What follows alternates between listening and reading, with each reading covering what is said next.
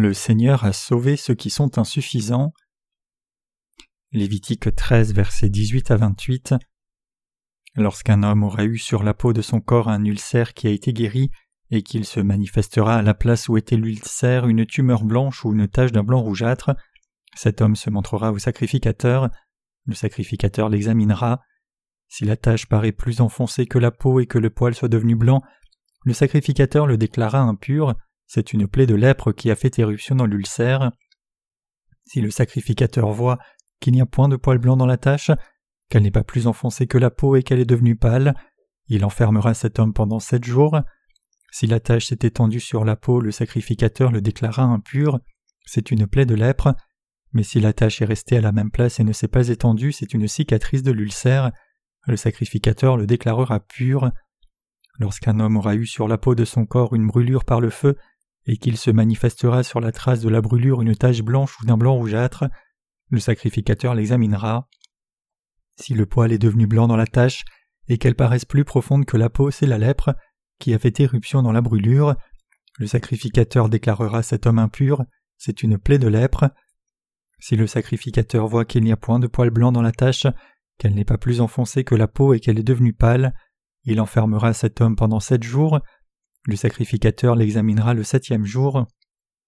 Si la tache s'est étendue sur la peau, le sacrificateur le déclarera impur, c'est une plaie de lèpre, mais si la tache est restée à la même place, ne s'est pas étendue sur la peau et est devenue pâle, c'est la tumeur de la brûlure. Le sacrificateur le déclarera pur car c'est la cicatrice de la brûlure. Le diagnostic de la lèpre. Le passage des Écritures d'aujourd'hui est tiré de Lévitique chapitre 13. Il décrit la manière dont on faisait le diagnostic de la lèpre. Lévitique 13, verset 18 à 20 dit Lorsqu'un homme aura eu sur la peau de son corps un ulcère qui a été guéri et qu'il se manifestera à la place où était l'ulcère une tumeur blanche ou une tache d'un blanc rougeâtre, cet homme se montrera au sacrificateur. Le sacrificateur l'examinera. Si la tache paraît plus enfoncée que la peau et que le poil soit devenu blanc, le sacrificateur le déclara impur, c'est une plaie de lèpre qui a fait éruption dans l'ulcère. La plupart des gens venus écouter la parole de Dieu en ce jour sont probablement des citadins. J'ai moi aussi vécu uniquement en ville, donc je ne sais pas grand-chose de la vie rurale. À la fin de mes études primaires, j'eus une fois la chance de rendre visite à mon frère qui vivait à la campagne. Il y avait beaucoup de plaques miniers et les gens de la ville en raffolaient. Le passage des Écritures d'aujourd'hui me fait penser à ces plaques mines. Lorsqu'une plaque mine tombe de l'arbre, elle reste dure au début, mais quelque temps après, elle commence à mûrir et à devenir molle.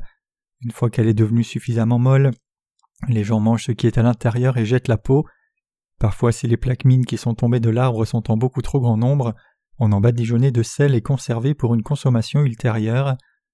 Une plaque mine a tendance à changer de couleur avec le temps. Finalement, de petits poils blancs finissent par se former sur la peau tels des morceaux de coton. C'est probablement de la moisissure qui se forme lorsque la plaque mine commence à se décomposer.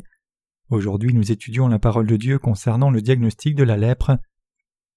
Au temps de l'Ancien Testament, les sacrificateurs avaient la responsabilité d'examiner le peuple de Dieu afin d'en déterminer les lépreux. Lorsque quelqu'un était déclaré lépreux, cette personne était conduite loin de la ville et mise en quarantaine loin du reste de la population. Voici l'une des manières dont on diagnostiquait la lèpre. Lorsque quelqu'un se brûlait et que cette brûlère devenait une plaie, un diagnostic était fait selon que la plaie couvrait la peau ou non. Si la plaie ne couvrait pas la peau du corps, alors le cas de lèpre était écarté, mais si la plaie couvrait et paraissait plus profonde que la peau, alors on pouvait suspecter un cas de lèpre.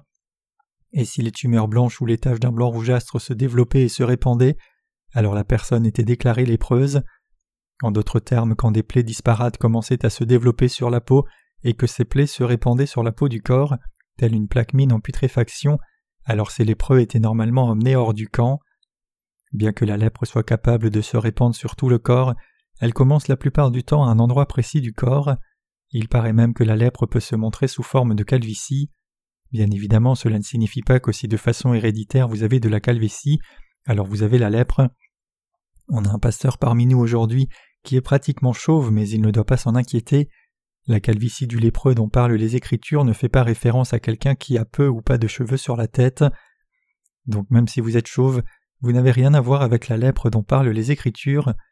La lèpre était diagnostiquée lorsque les plaies d'une personne paraissaient plus profondes que la peau et qu'elle sointait et se répandait sur le corps.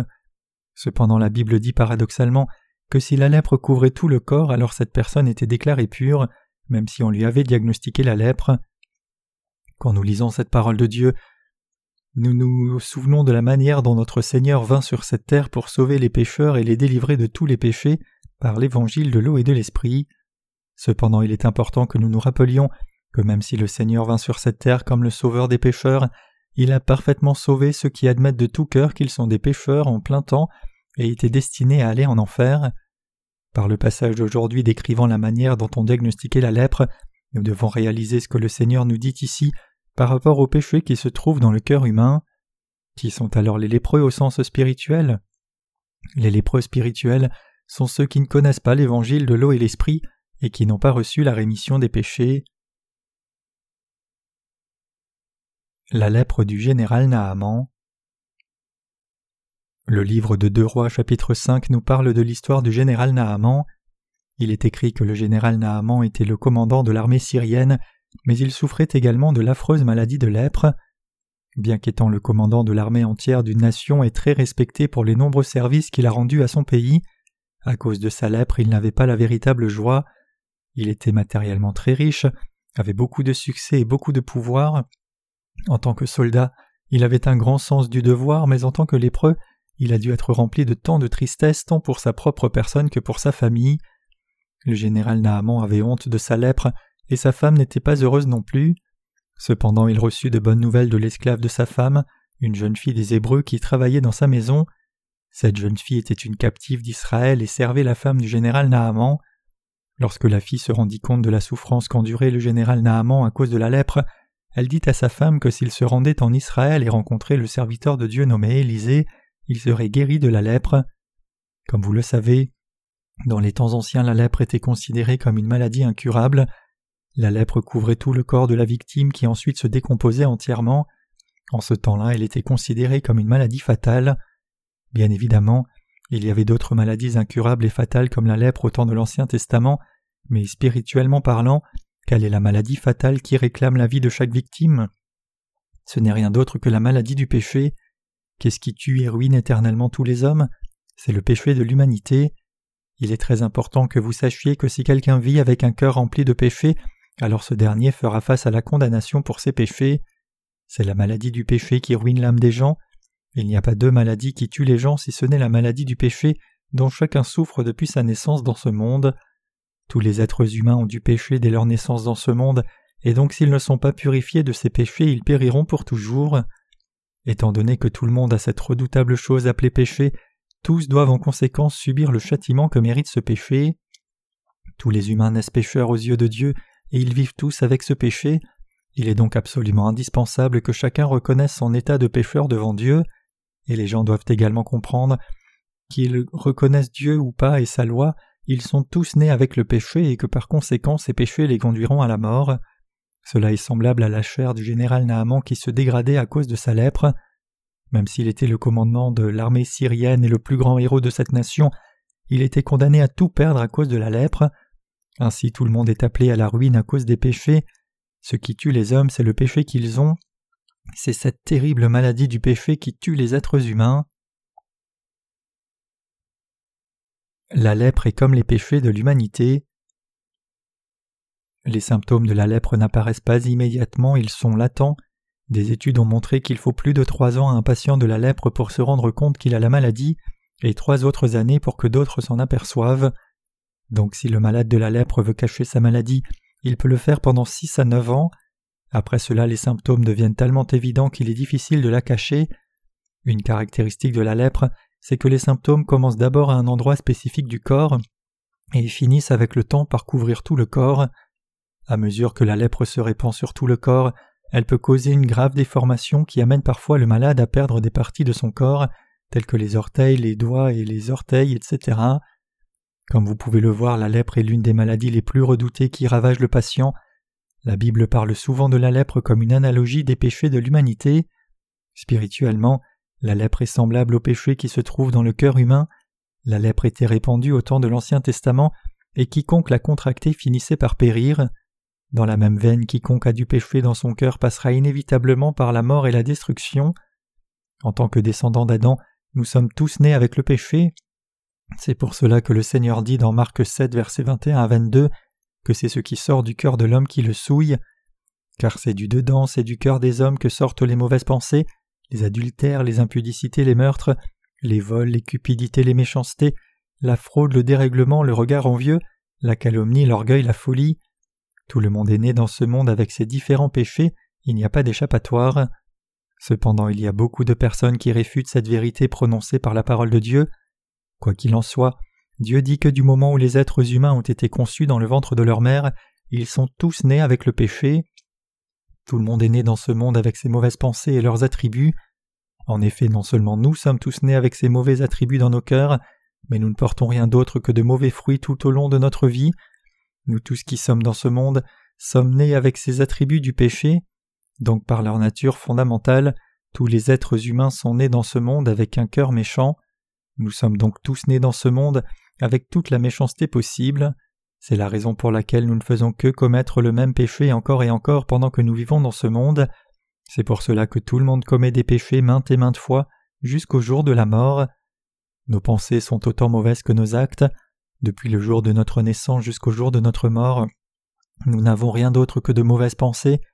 Tout le monde a le cœur rempli des mauvais désirs tels que l'impudicité, le vol, le meurtre, l'adultère, la convoitise, la méchanceté, la fraude, le dérèglement, le regard envieux, l'orgueil et la folie. Qu'en est-il de vous alors? N'avez-vous pas aussi ces mauvais désirs? Évidemment que vous en avez. Non seulement nous sommes tous nés avec ces mauvaises pensées et désirs, mais nous les extériorisons aussi dans nos vies de tous les jours.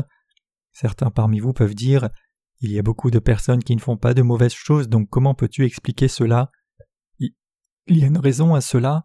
Même si tout le monde est né avec cette méchanceté, les gens ne l'extériorisent pas de façon délibérée juste parce qu'il y a des lois séculaires qui le leur interdisent. Donc quand une personne extériorise ses mauvais désirs de manière à enfreindre la loi, elle est punie conformément à cette loi qui sert de moyen de dissuasion afin de les empêcher d'extérioriser les mauvais désirs. Le problème cependant, c'est que beaucoup de personnes ne réalisent toujours pas qu'elles ont des mauvais désirs dans leur cœur. L'apôtre Paul se mira dans le miroir de la loi de Dieu, il se lamenta sur le caractère méchant de son cœur. Les gens sont vraiment insuffisants simplement parce qu'ils ne connaissent pas le rôle de la loi de Dieu. C'est vraiment triste de voir qu'il y a beaucoup de personnes qui ne réalisent pas qu'elles sont nées comme des tas de péchés qui commettent des péchés depuis le jour où elles sont sorties du ventre de leur mère jusqu'au jour de leur mort. La plupart des gens ne prennent pas conscience de leur nature pécheresse, même après l'adolescence et même à l'âge adulte. Les enfants d'aujourd'hui grandissent tellement vite qu'une fois qu'ils arrivent au collège, ils peuvent déjà manifester leur état de pécheur. Une fois que les gens apprennent et comprennent la parole de Dieu, ils peuvent rapidement réaliser qu'ils sont méchants, mais nous voyons qu'il y a tant de gens qui vivent sans parvenir à cette compréhension. Même si nous pouvons voiler nos cœurs d'une certaine manière, il est clair qu'une fois que nous atteignons l'âge de la puberté, nous réalisons que nous avons toutes sortes de mauvaises pensées dans nos cœurs. Mais la chose la plus importante, c'est d'être d'accord avec Dieu lorsqu'il dit que tout le monde naît et vit dans ce monde avec des iniquités telles que les mauvaises pensées, les désirs meurtriers, les adultères, la convoitise, le vol, le dérèglement, la folie, etc. Donc nous savons par la parole de Dieu que nous sommes nous-mêmes remplis du désir de commettre ces péchés. Tout le monde a le cœur rempli de ces désirs impulsifs, mais les gens font très attention et sont très cachotiers quant à leurs actes parce qu'ils ont peur de la loi séculière et de la punition qui pourrait s'ensuivre s'ils extériorisaient ces désirs. Donc la plupart des gens extériorisent rarement leur méchanceté, mais le problème est qu'ils ne sont toujours pas conscients du fait qu'ils ont ces iniquités en eux, et par conséquent ils continuent de vivre dans l'illusion en pensant qu'ils sont des gens bien. En réalité, ils vivent dans les ténèbres, ce monde est rempli de ces personnes confuses. Les gens n'ont tellement pas conscience de leur état de pécheur que lorsqu'ils se voient commettre toutes sortes de péchés, ils sont choqués de voir cela et ont peur d'eux-mêmes. Comme conséquence, il y a des gens qui s'en veulent et ont de la peine à cause de leur état de pécheur, tout en se lamentant sur les péchés qu'ils ont commis. Cependant, même s'ils s'en veulent parce qu'ils pêchent, la plupart d'entre eux ne réalisent toujours pas leur vraie nature. Au contraire, au fur et à mesure que le temps passe, ils finissent par commettre de plus en plus de péchés et se donnent bonne conscience en accusant les autres, au lieu de prendre conscience qu'il est dans leur nature humaine de pécher de la sorte. En fin de compte, ils vivent sans avoir conscience de leur mauvaise nature. Contrairement à la Bible, le système éducatif laïque enseigne que les êtres humains sont naturellement bons et que tout le monde peut vivre vertueusement. Les éducateurs laïcs soutiennent que si on donne une éducation éthique suffisante aux gens, ils peuvent tous, de par leur nature, mener une vie moralement droite. D'innombrables personnes de ce monde pensent faussement que les êtres humains sont naturellement bons, mais en réalité tout le monde pêche constamment dans sa vie parce que tout le monde est né avec des mauvaises pensées. Il est très important que vous reconnaissiez cela. Comme le système éducatif laïque enseigne que tout le monde naît naturellement bon, les gens sont incapables d'admettre leur état de pécheur même quand ils se voient en train de pécher. Nous voyons beaucoup de gens qui se trompent eux-mêmes et se laissent entraîner par les faux enseignements illusionnistes du monde. Comme conséquence, d'innombrables personnes en viennent à se combattre avec force et à souffrir énormément de leur méchanceté. Ne sachant pas comment résoudre le problème de leur péché, ils se confient en conséquence en divers leaders religieux de ce monde. C'est parce que les gens ne savent pas ce qu'ils doivent faire de leur péché qu'ils se confient dans les religions de ce monde et dans leurs leaders. Quand nous regardons ces leaders religieux, nous voyons qu'ils essayent de se discipliner à ne pas commettre de péché, dans l'intention de devenir eux-mêmes un Dieu. Le bouddhisme, par exemple, enseigne à ses nombreux adeptes de se transformer en Dieu. C'est ce à quoi croient les bouddhistes, et par conséquent ils essayent de se rendre divins par leurs propres efforts. Cependant nul ne peut se transcender et devenir un Dieu. Ce que le bouddhisme enseigne est tout simplement impossible, car aucun être humain ne peut jamais vaincre sa méchanceté. Le bouddhisme parle aussi de 108 désirs terrestres également appelés profanation. Il enseigne que les êtres humains sont confrontés à 108 désirs terrestres et que pour vaincre ces profanations l'on devait atteindre le nirvana. Or cela est absolument impossible. Ce ne sont rien d'autre que des paroles vaines, car le seul moyen par lequel les bouddhistes peuvent échapper à leurs désirs terrestres est la mort. En revanche, Dieu nous enseigne que nos cœurs sont purifiés de nos péchés en croyant dans l'évangile de l'eau et de l'esprit. Il n'y a jamais eu quelqu'un qui ait échappé à ses péchés par ses propres efforts. Il y a des religieux qui adorent leurs ancêtres, prétextant que leurs ancêtres les aident, ils clament que s'ils les vénèrent et font de nombreuses bonnes œuvres, ils iraient au paradis. Ils aiment tellement parler de ce soi-disant chemin des bonnes mœurs, enseignant que l'on doit se cultiver moralement.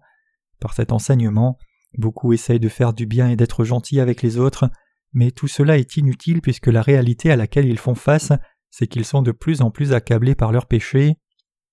Quand nous lisons Genèse chapitre 1, nous voyons Dieu créer l'homme commençant par la phrase suivante Au commencement Dieu créa les cieux et la terre. Nous voyons aussi Dieu nous parler à nous les êtres humains nous expliquant comment nous avons eu le péché et pourquoi nous ne pouvons pas nous empêcher de pécher dans nos vies. Depuis le commencement, Dieu nous explique les types de péchés avec lesquels nous sommes nés dans ce monde.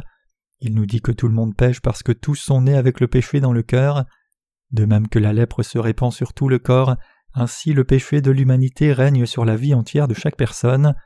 Tout le monde ayant hérité d'un cœur méchant de ses ancêtres depuis le jour de sa naissance, l'on ne peut s'empêcher de pécher tout le temps. Nous devons croire dans la justice du Seigneur qui nous rend sans péché. Jésus a dit qu'il est venu sauver les pécheurs de tous leurs péchés. Il a dit à ses disciples Je ne suis pas venu appeler les justes mais les pécheurs. Et il a aussi dit Ce ne sont pas ceux qui se portent bien qui ont besoin de médecins mais les malades. Notre Seigneur nous a dit qu'il est notre Sauveur.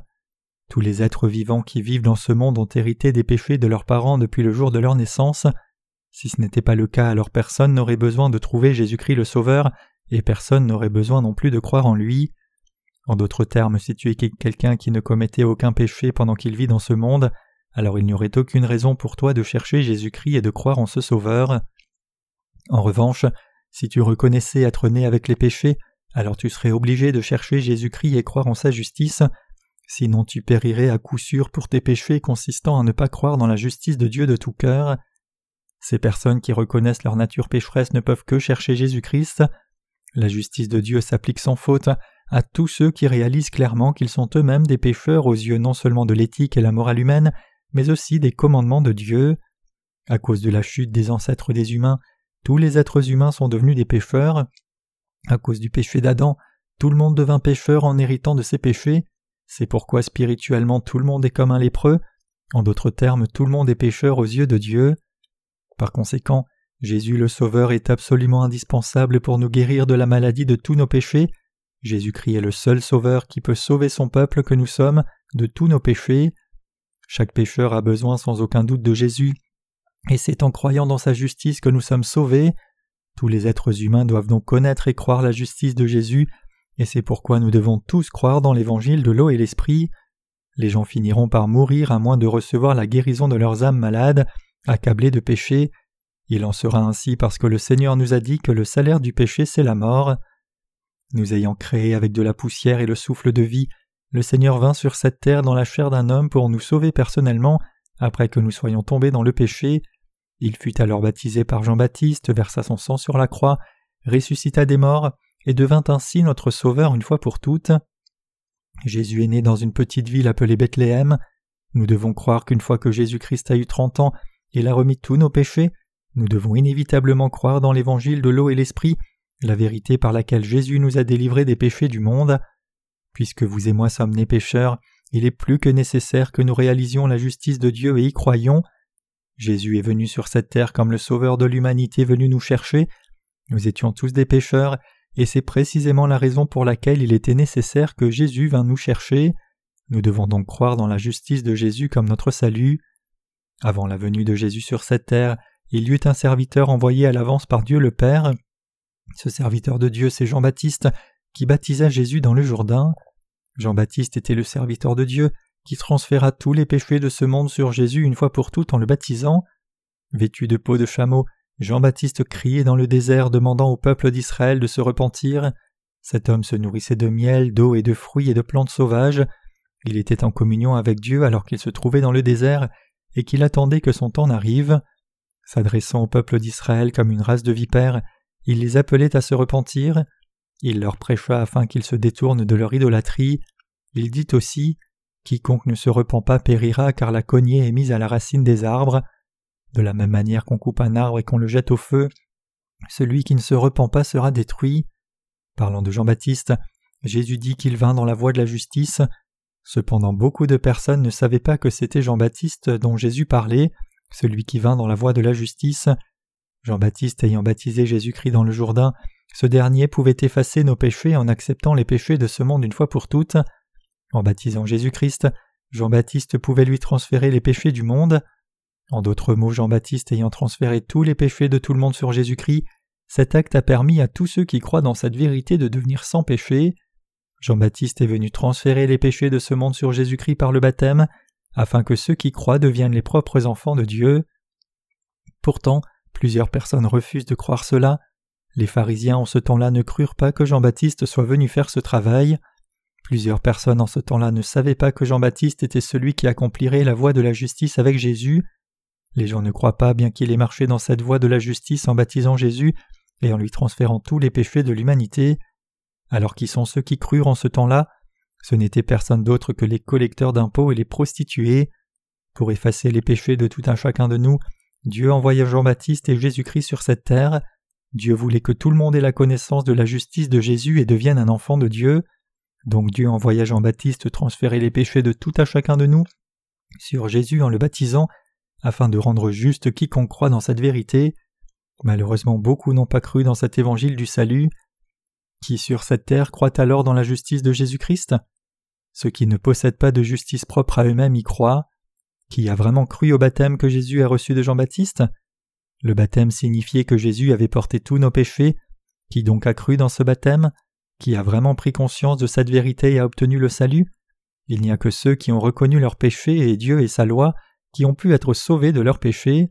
En d'autres termes, seuls ceux qui ont reconnu qu'ils étaient des lépreux spirituels ont obtenu le salut en croyant dans l'évangile de l'eau et de l'esprit qui contient la justice de Dieu. Au temps de Jésus, les pharisiens et les scribes ne crurent ni au rôle de Jean-Baptiste, ni en Jésus comme leur sauveur. Ces gens se disent que même s'ils commettent des péchés, ils ne commettent que de très petits péchés. Est-ce ainsi que vous pensez aussi? Péchons-nous vraiment juste une fois en passant? Pensez-vous aussi que nous ne commettons que de petits péchés? Bien sûr que non. La lèpre dégrade peu à peu la peau bien portante, et cette plaie se répand de façon impitoyable. Il en est de même quand il s'agit du péché. Il est inévitable que nous soyons liés par nos péchés et continuions de commettre transgression après transgression jusqu'à ce que nous finissions par périr si nous ne croyons pas dans la justice de Jésus-Christ. Aucun être humain ne peut s'empêcher de pécher de façon répétitive, et tous doivent subir la juste condamnation pour leurs péchés à la fin. C'est la raison pour laquelle il y a tant de personnes qui se dirigent tout droit vers l'enfer à cause de leurs péchés, qui consiste à ne pas croire dans la justice de Jésus-Christ. De la même manière que la lèpre dégrade le corps entier, ainsi les péchés que commettent les gens amènent leur âme et leur corps à tomber malade et à périr. Jésus a dit que ce sont les collecteurs d'impôts et les prostituées qui ont cru que Jean-Baptiste est venu dans la voie de la justice. Cela signifie que c'est seulement ceux qui connaissent vraiment leur faiblesse qui ont cru dans la voie de la justice. Vous savez tous ce que font les prostituées, n'est-ce pas? Puisque ces personnes péchaient ouvertement, elles ont aussi dû savoir très clairement qu'elles n'étaient que de sales pécheresses aux yeux de Dieu. Jean-Baptiste a témoigné de façon répétitive qu'il a transféré les péchés du monde sur Jésus en le baptisant. Quand Jean-Baptiste a baptisé Jésus au Jourdain, il transféra tous les péchés du monde sur Jésus et remplit la condition permettant à Jésus de porter la condamnation de ses péchés. De même que le peuple d'Israël transférait ses péchés sur une offrande sacrificielle en posant les mains sur sa tête au temps de l'Ancien Testament, ainsi au temps du Nouveau Testament tous les péchés du monde furent transférés sur Jésus-Christ une fois pour toutes, quand Jean-Baptiste le baptisa dans le Jourdain. Beaucoup de pécheurs, y compris les collecteurs d'impôts et les prostituées, crurent que ce Jésus dont a témoigné Jean-Baptiste était effectivement le Fils de Dieu, et qu'il porta les péchés de ce monde par le baptême.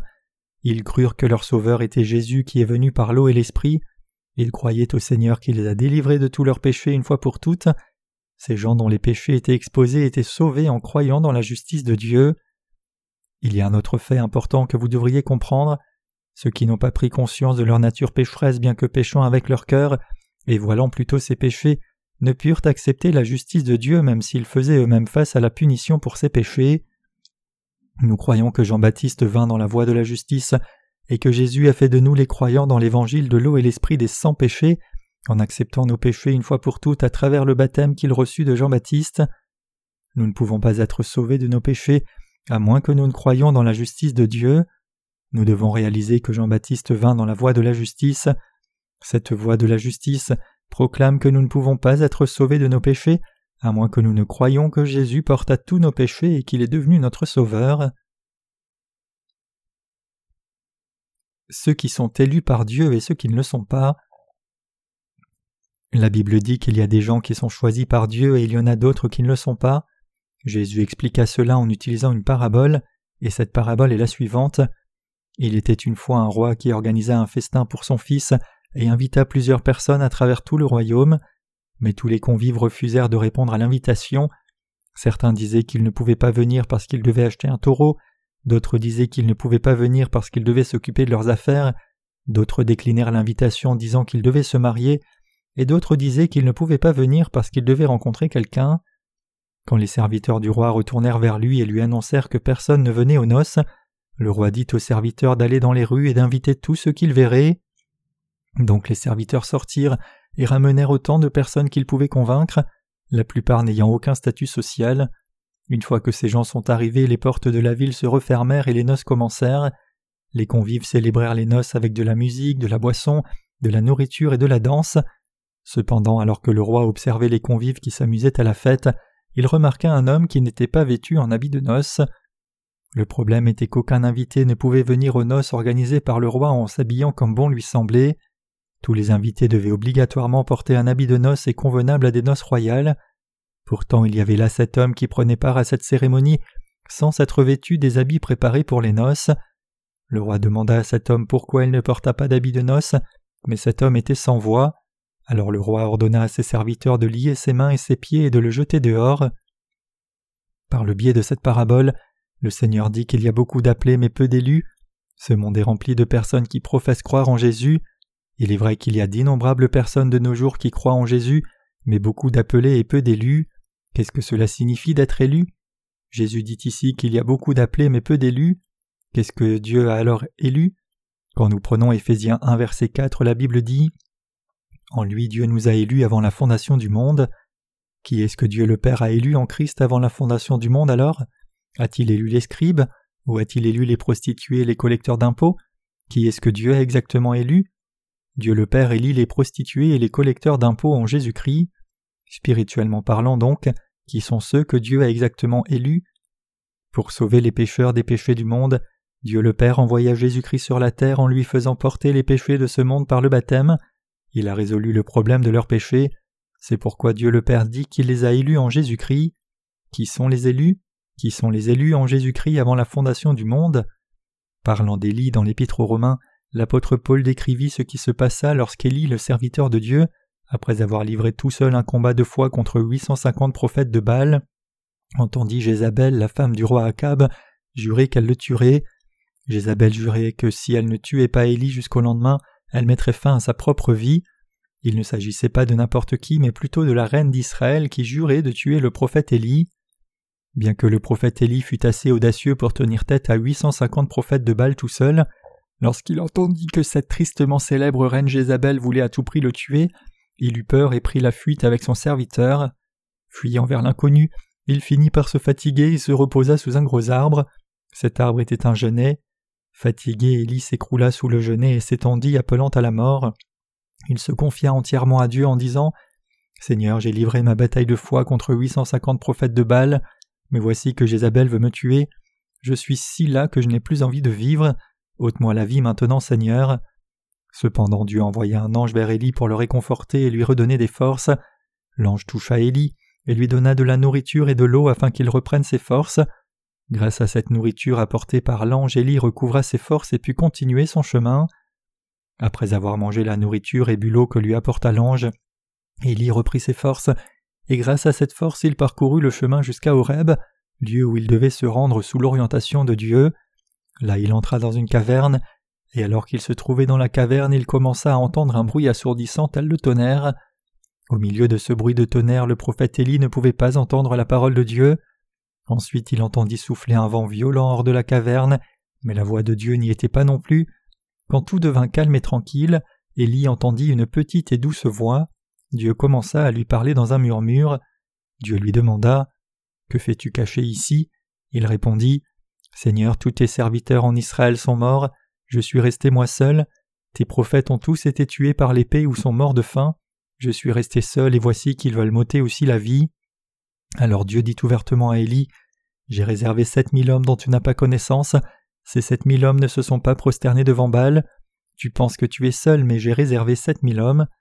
La parole de Dieu dit dans Romains 11, verset 5 De même aussi dans le temps présent il y a un reste selon l'élection de la grâce, or si c'est par la grâce ce n'est plus par les œuvres. En d'autres termes, de même que Dieu a réservé sept mille hommes pour Élie, de même aussi dans le temps présent il y a ceux qui sont choisis selon l'élection de la grâce. Le mot grâce ici signifie le don de Dieu, cela se réfère au don du salut que Dieu nous a donné au travers de la justice de Jésus-Christ. Le Fils de Dieu vint sur cette terre pour sauver les pécheurs que nous sommes de nos péchés. Le Seigneur est lui-même venu sauver les lépreux spirituels, et nous ayant guéri nous les lépreux spirituels, Dieu nous a effectivement guéris. Nous sommes guéris de notre lèpre spirituelle en croyant que le Seigneur a porté tous les péchés du monde en étant baptisé par Jean-Baptiste dans le Jourdain. Le Seigneur nous a guéris une fois pour toutes de tous nos péchés avec l'évangile de l'eau et de l'esprit. Jésus porta notre lèpre et toutes ses plaies et blessures, et il nous a entièrement guéris. Par le baptême reçu de Jean-Baptiste, Jésus prit sur lui tous nos péchés, et mourut sur la croix pour nous, il a mis fin à la condamnation de tous les péchés. C'est pourquoi Dieu le Père nous a élus en Jésus-Christ par l'évangile de l'eau et l'esprit. Ayant convié d'innombrables personnes en Jésus-Christ à travers l'évangile de l'eau et l'esprit, Dieu le Père élit ceux qui croient vraiment. Qui sont ceux que Dieu a spécialement élus parmi toutes ces personnes Il a élu les pécheurs qui n'avaient aucune justice propre à eux-mêmes et qui ont admis à Dieu. Seigneur, je souffre effectivement de l'être spirituelle du péché, je mérite d'être condamné et mis à mort pour mes péchés par ton juste jugement, j'ai cette affreuse maladie du péché, les péchés que j'ai commis, les péchés qui sont en moi, sont en train de me tuer. Je mérite d'être détruit à cause de mes péchés, je suis condamné à aller en enfer. Ainsi ceux qui connaissent leurs péchés et qui ont désespérément besoin de la justice de Dieu sont ceux qui peuvent recevoir le salut offert par Jésus-Christ. C'est ce genre de personnes que Dieu le Père a sauvé une fois pour toutes en son Fils à travers l'évangile de l'eau et de l'esprit. Mes chers croyants, Dieu nous a élus, vous et moi, en Jésus-Christ, dans son salut, parce que nous avons reconnu et admis aussi nos péchés, c'est nous que Dieu a élus pour le salut, il nous a sauvés en tant que ses élus. Il est très important que nous réalisions que ce n'est pas à cause de notre propre justice ou bonté que Dieu le Père nous a élus en son Fils Jésus-Christ avant la fondation du monde. En revanche, c'est parce que nous sommes complètement indignes et pleins de défauts aux yeux de Dieu que nous avons été élus en raison de notre foi dans l'évangile de l'eau et de l'esprit. Vu que nous ne pouvons pas nous empêcher de pécher tout le temps à cause de nos défauts et nos faiblesses, nous nous dirigerions tout droit vers l'enfer si Dieu nous laissait nous débrouiller. C'est pourquoi Dieu nous a élus. C'est parce que si Dieu nous laissait continuer à souffrir seuls de la maladie mortelle du péché, tout notre corps se serait décomposé, nous serions réduits à des squelettes, et nous aurions tous fini par périr. C'est parce que le Seigneur a compassion de gens comme nous qu'il vint sur cette terre, nous cherchant afin de nous sauver de tous nos péchés. Il est venu sur cette terre en vue de sauver tout le monde de tous ses péchés. C'est pour les gens tels que les collecteurs d'impôts et les prostituées qui vivent dans ce monde que le Seigneur vint sur cette terre. Même si ces gens n'ont pas désiré devenir ce qu'ils sont devenus, mais à cause du péché commis par leurs aïeuls, ils sont nés dans ce monde, destinés à mourir pour tous les péchés hérités. Nous sommes ce genre de personnes, et c'est pour nous sauver de tous nos péchés que le Seigneur vint sur cette terre en nous cherchant, et grâce à la justice de notre Seigneur, nous fûmes élus et sauvés par la foi. Qui sont ceux que Jésus-Christ a élus? Jésus élit les pécheurs qui sont condamnés à aller en enfer pour leurs péchés. En raison de la justice de Jésus, Dieu le Père élit ceux qui sont vraiment conscients qu'ils sont des pécheurs devant Dieu, qui reconnaissent sa parole et sa justice, et qui savent et admettent qu'ils sont condamnés à mourir et à être jetés en enfer par Dieu à cause de leurs péchés. À ces personnes qui croient dans sa justice, Dieu dit Désormais vous m'appartenez, ne vous inquiétez plus car j'ai remis tous vos péchés. Fils, tes péchés te sont pardonnés. Tu es maintenant guéri de ta maladie. Lève-toi, prends ton lit et rentre chez toi. Il n'y a maintenant plus de condamnation pour ceux qui sont en Christ, car la loi de l'Esprit de vie t'a affranchi de la loi du péché et de la mort. Dieu le Père nous a lui-même personnellement sauvés de tous nos péchés une fois pour toutes en Jésus-Christ. Il nous a délivrés, vous et moi, de tous nos péchés en une seule fois. Mes chers croyants, vous et moi étions des lépreux spirituels par notre nature, nous étions tous destinés à mourir à cause de nos péchés, cependant notre Seigneur nous a sauvés par l'évangile de l'eau et l'esprit, Dieu le Père nous a élus, vous et moi, dans la justice de Jésus-Christ, et il nous a sauvés.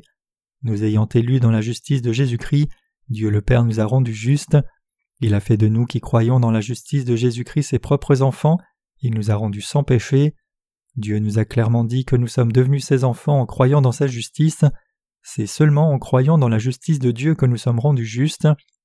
Ce n'est pas en ne péchant pas que Dieu nous élit, en revanche, c'est précisément parce que nous commettons d'innombrables péchés en tant qu'êtres humains que nous avons été élus et sauvés de tous nos péchés, tout ceci grâce à la justice de Jésus. Croyez-vous alors que Jésus-Christ nous a sauvés de tous les péchés du monde par la justice de Dieu? Croyez-vous que vous avez été élus en Jésus-Christ en raison de votre foi dans la justice de Dieu? Qu'est-ce qui a alors encore besoin d'être élu par Dieu? Qui a été appelé mais n'a pas été élu? Qui est-ce qui ne s'est toujours pas vêtu des habits du salut par la foi? Ce sont ceux qui ne croient pas dans la justice de Jésus et n'ont donc pas été élus. Comme Jésus l'a dit, il y a beaucoup d'appelés mais peu d'élus. Les élus sont effectivement peu alors qu'il y a d'innombrables personnes qui croient en Jésus comme leur sauveur sans connaître l'évangile de l'eau et l'esprit. Voilà pourquoi il y a tant de personnes qui n'ont pas été élues. Ceux qui n'ont pas été élus par Dieu ne sont autres que ceux qui ne reconnaissent pas la justice de Dieu et qui n'admettent pas qu'ils sont eux-mêmes des pécheurs condamnés à aller en enfer. Ces personnes ne se sont pas présentées au sacrificateur afin d'être examinées par la parole de Dieu. Ces personnes doivent sortir de l'ombre et venir à Dieu, admettre leurs péchés et demander au sacrificateur de les examiner spirituellement et être guéris de leur lèpre spirituelle. Cependant, le problème c'est que beaucoup de personnes ne reconnaissent pas le diagnostic que ces sacrificateurs spirituels posent. Plus tôt ce matin, j'ai parlé de Lazare et du riche homme, et à l'instar de ce riche homme, plusieurs personnes ne prennent pas au sérieux le diagnostic spirituel des sacrificateurs. Ils n'acceptent ni les remontrances des serviteurs de Dieu, ni n'acceptent sa justice. En conséquence, ils s'accrochent à leurs péchés même s'ils sont ravagés par leur lèpre spirituelle. Finalement, ils périront tous et feront face à la mort tout seuls. Quiconque n'a toujours pas cru dans la justice de Dieu et n'a par conséquent pas été élu par lui est quelqu'un qui se trompe lui-même. Quiconque ne reconnaît pas la parole de Dieu se ridiculise lui-même. C'est ta foi dans la justice de Dieu que tu dois lui montrer et pas ta propre justice. Vous devez réaliser par la parole de Dieu quel type de personne vous êtes en réalité et l'admettre. Si vous ne vous connaissez pas, alors vous devez consulter la parole de Dieu, la reconnaître, et ainsi être purifié de tous vos péchés. En écoutant la parole de Dieu, vous devez réaliser et admettre qui vous êtes vraiment. Tous ceux qui viennent à Dieu et admettent leurs péchés seront sauvés sans exception, Dieu a élu dans sa justice quiconque a besoin de la grâce du salut de Jésus-Christ. Il a sauvé tous ces gens une fois pour toutes à travers sa justice. Il a effacé tous leurs péchés une fois pour toutes avec sa justice. Il leur a permis de naître de nouveau par l'évangile de l'eau et l'esprit une fois pour toutes, et il les a bénis faisant d'eux ses propres enfants une fois pour toutes. La Bible dit que lorsque le général Naaman plongea sept fois dans le Jourdain sur instruction d'Élisée, sa chair devint propre et devint comme celle d'un bébé.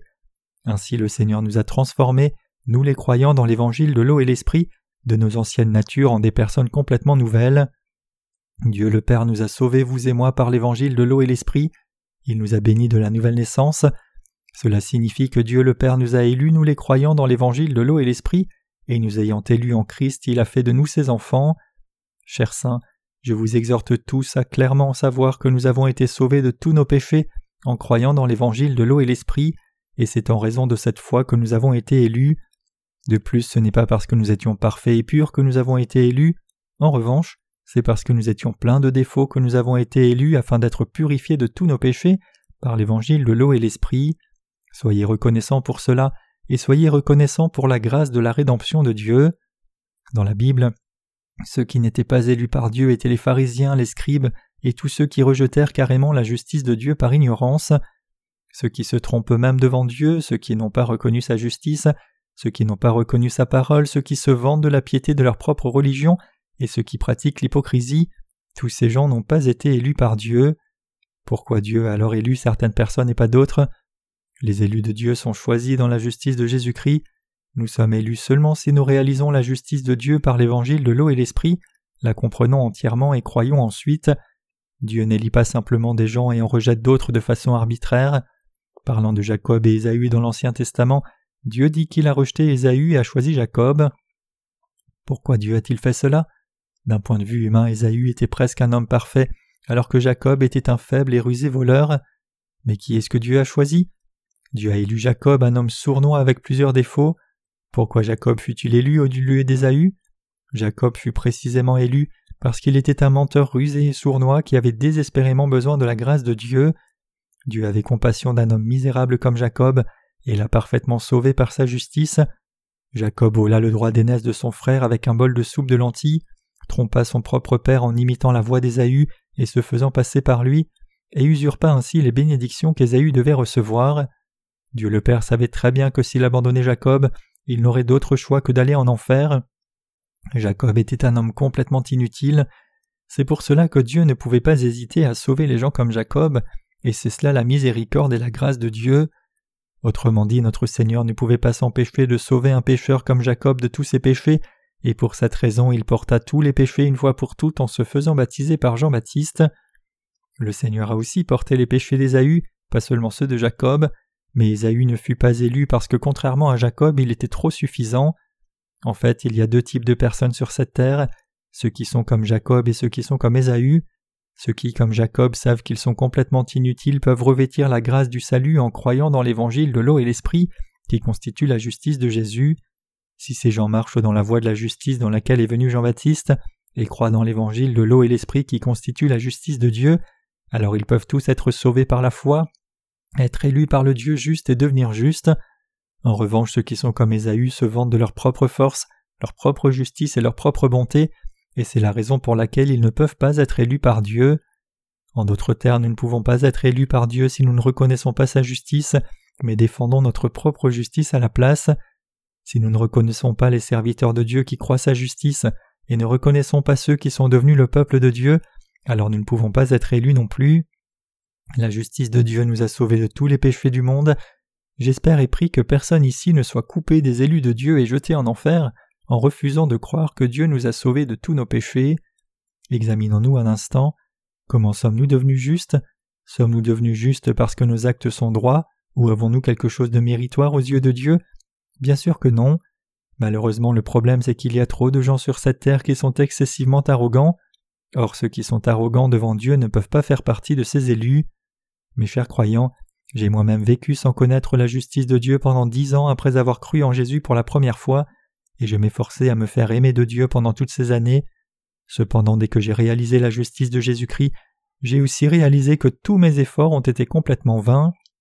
J'ai compris que le Seigneur sauve ceux qui sont insuffisants. C'est à ce genre de personnes que Dieu a donné l'évangile de l'eau et l'esprit, leur accordant ainsi la grâce du salut et les revêtant de sa justice éternelle. Nous avons été élus en Christ avant la fondation du monde parce que nous étions remplis de défauts. C'est pourquoi Dieu nous a élus à travers l'évangile de l'eau et l'esprit. Étant donné que nous sommes tous nés comme descendants d'Adam, le premier homme est un pécheur, nous ne pouvons pas éviter de pécher, mais parce que nous croyons dans l'évangile de l'eau et l'esprit donné par Dieu, nous sommes sauvés de tous nos péchés. Dieu le Père a élu les personnes comme nous en Jésus-Christ, et il a fait de nous ses propres enfants. C'est cela même la grâce que Dieu nous a accordée, et c'est également ce en quoi consiste l'amour de Dieu. L'évangile de l'eau et l'esprit est la merveilleuse grâce du salut de Dieu. C'est par la grâce de Dieu et son amour qu'il nous a donné l'évangile de l'eau et l'esprit, afin de nous guérir et nous délivrer de la lèpre de nos péchés. Étant ceux qui connaissent et croient dans l'évangile de l'eau et l'esprit, vous et moi avons été sauvés de tous nos péchés, cependant toutes les autres personnes sur cette planète Terre souffrent toujours de la lèpre spirituelle. La race humaine tout entière est infectée par la maladie du péché qui est en train de conduire un nombre incalculable de personnes à périr corps et âme. Nous devons prêcher l'évangile de l'eau et l'esprit à toutes ces personnes. Pensez un peu à comment ces gens doivent lutter avec leur vie, tourmentés par le fait qu'ils ne peuvent pas s'empêcher de pécher tout le temps. Ils doivent se détester à cause de leur maudite impureté.